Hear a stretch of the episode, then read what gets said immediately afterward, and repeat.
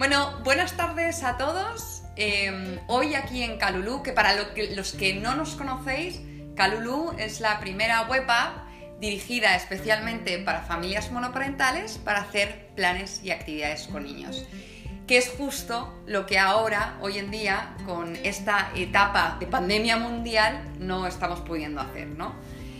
Pero sí que estamos pudiendo hacer otro tipo de, iniciativas, ¿no? Y en este caso queremos eh, hoy presentaros la segunda entrevista de la iniciativa de Sala tu Balcón, que te escuchamos. Y esta vez tenemos a Paula, que es madre divorciada, y eh, madre, de, madre divorciada y hija de Max, niño de cuatro años. Y me gustaría, Paula, que, bueno, nos contaras cómo está siendo un poco esta experiencia de confinamiento sola con tu hijo. Pues a ver, lo primero es que además yo soy madre divorciada con custodia plena, entonces hemos decidido su padre y yo, como él vive fuera de Madrid, hemos decidido que aparte que no podía, nos parecía que era más seguro, lo que implica que estamos, llevamos todo el tiempo en un mano a mano, yo teletrabajo. O sea, que has estado ejerciendo como una madre soltera absolutamente durante todo este tiempo. ¿Qué cuántos días ya llevamos de confinamiento, Paula? Eh, llevamos 43 porque estoy escribiendo un diario en Instagram, entonces llevamos 43. Em, además, yo trabajo en el ámbito digital, entonces eso implica que ahora, como sabes, todo lo digital ha crecido porque lo presencial no está, lo que implica que es un, teletrabajo bastante intenso. Pero, a ver, podría decir que es enriquecedor, que por supuesto es enriquecedor porque he descubierto un montón de cosas de mi hijo que desconocía, eh, porque he hecho cosas que no pensé que iba a hacer en mi vida. Yo no había hecho magdalenas y he hecho magdalena pero también me parece que es tremendamente intenso. Es eh, cansado y además que no es cansado solamente para nosotros como adultos, o sea que es cansado para los niños. Totalmente de acuerdo. Entonces, es, es, una situación en la que además como estés con un niño, yo supongo, igual si tienes dos o tres, aunque sea monoparental, que me parece una super, superman, superwoman, entre ellos igual se relacionan más, pero siendo monoparental, hijo único, se establece una relación que a veces hay que tener cuidado porque es muy estrecha y es casi como de igual a igual y tú sigues siendo el adulto. Totalmente. Lo digo sobre todo en los momentos de tensión, ¿no? Que yo he tenido muy poquitos con Max, pero en los momentos de tensión he tenido que respirar porque de repente estaba a punto de, hablarle como si tuviera 15 años, tiene 4.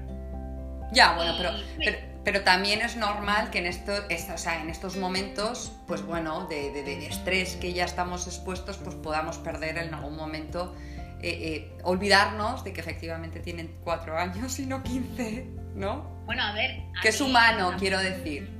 Sí, sí, sí, sin duda, pero a mí además me ha maravillado Max porque en medio de esos dos días que discutimos, además por comidas, que no por otra cosa, o sea, porque le aburría estar comiendo otra vez otra cosa que recordaba, me dijo, mamá, eh, ¿cómo fue? Mamá, tranquila, respira esto de la convivencia continua es muy complicado. Entonces me hizo reír de tal manera y me pareció tan alucinante que desde ese momento, o sea, siempre nosotros hemos utilizado la risa como recurso en general.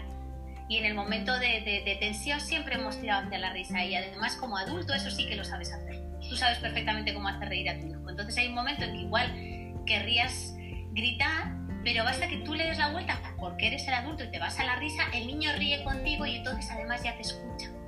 ¿Vale? Ahí estoy totalmente de acuerdo. Lo de la risa, es verdad que el, humor hay veces que, es una herramienta fabulosa para sacar a los niños donde están y sobre todo tú que no vayas a, otro camino, por otro camino que a lo mejor sea el contestar. La verdad que a mí esa herramienta, desde que me lo dijo una amiga, que le mando un beso a Lucía, eh, la verdad es que la utilizo y me encanta, me parece muy buena.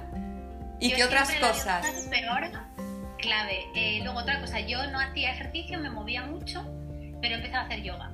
Empecé a hacer yoga y, me sienta de maravilla. Entonces consigo sacar unos minutos por la mañana antes de que se despierte Max y unos minutos por la noche antes de cuando ya se ha dormido. Y de repente esos ratos me dan un respiro bastante grande. Porque creo que otra cosa que nos ocurre es que al no estar con otro adulto, echamos de menos esa parte de nosotros mismos.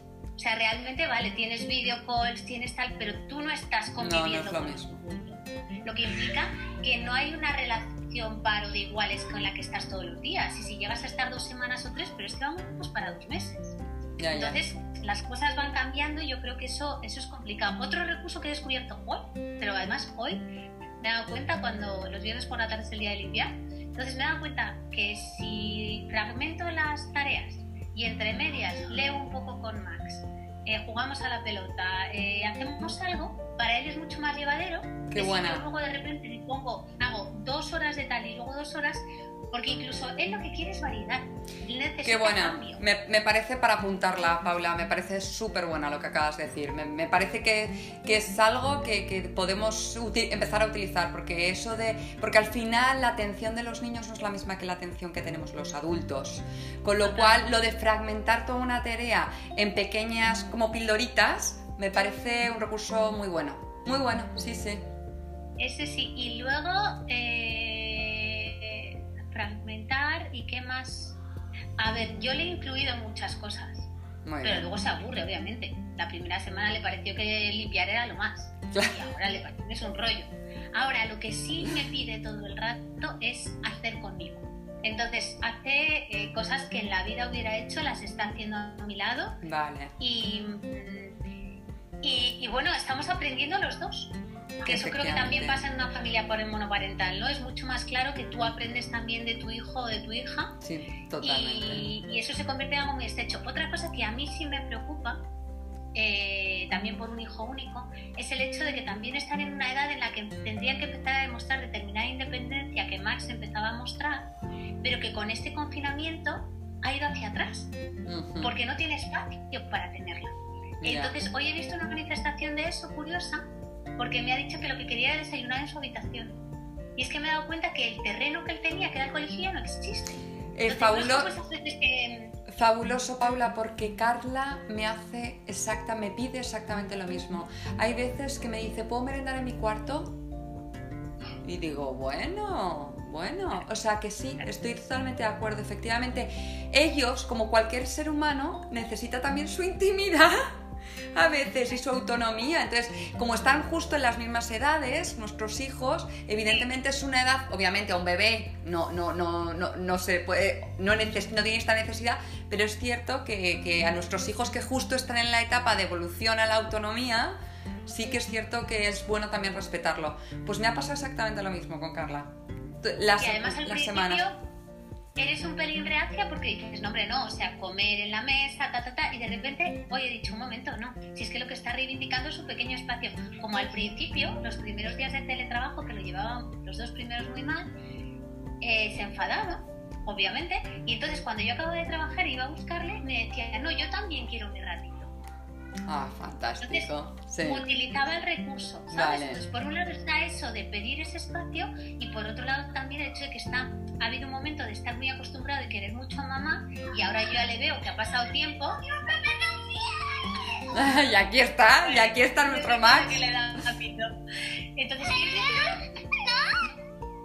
no, no, no, no, no, me tienes que dejar un segundito, por favor. Esto es lo normal de una familia monoparental. Es lo que no tenemos otra persona ahí. Un segundito. Dame dos minutos, te prometo que voy en dos minutos. Venga, porfa, por favor. No te preocupes, Paula. Por favor, Max. Max, porfa. Ya.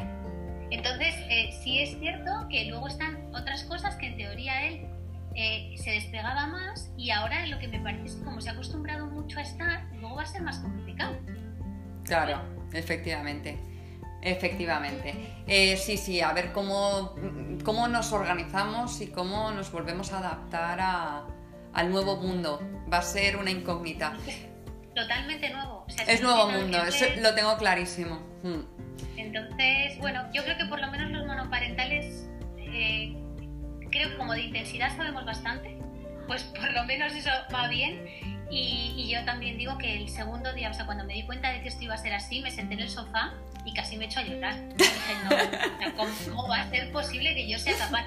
Oye, y yo como cualquier madre, trabajo, salgo, entro, y de repente te pones y, vas, o sea, claro, efectivamente. te agotas, no te agotas, pero, pero puedes con ello, pero ellos ya digo, o sea, monoparental, hijo único, son muy pares contigo. Entonces, en una circunstancia así ya se crea un vínculo que yo creo que va más allá de otras historias. Estoy absolutamente de acuerdo. Bueno, pues fantástico, Paula, muchísimas gracias. Espero que para aquellas madres o padres que nos hayan escuchado, pues bueno, estos recursos que tú en un momento has detectado que te funcionaban, les pueda funcionar. Eso es, a otros padres o madres. Pues millones de gracias, pues te mando un beso enorme y gracias por tu generosidad, ¿eh? Muchísimas gracias. Chao. Gracias, guapa. Hasta luego.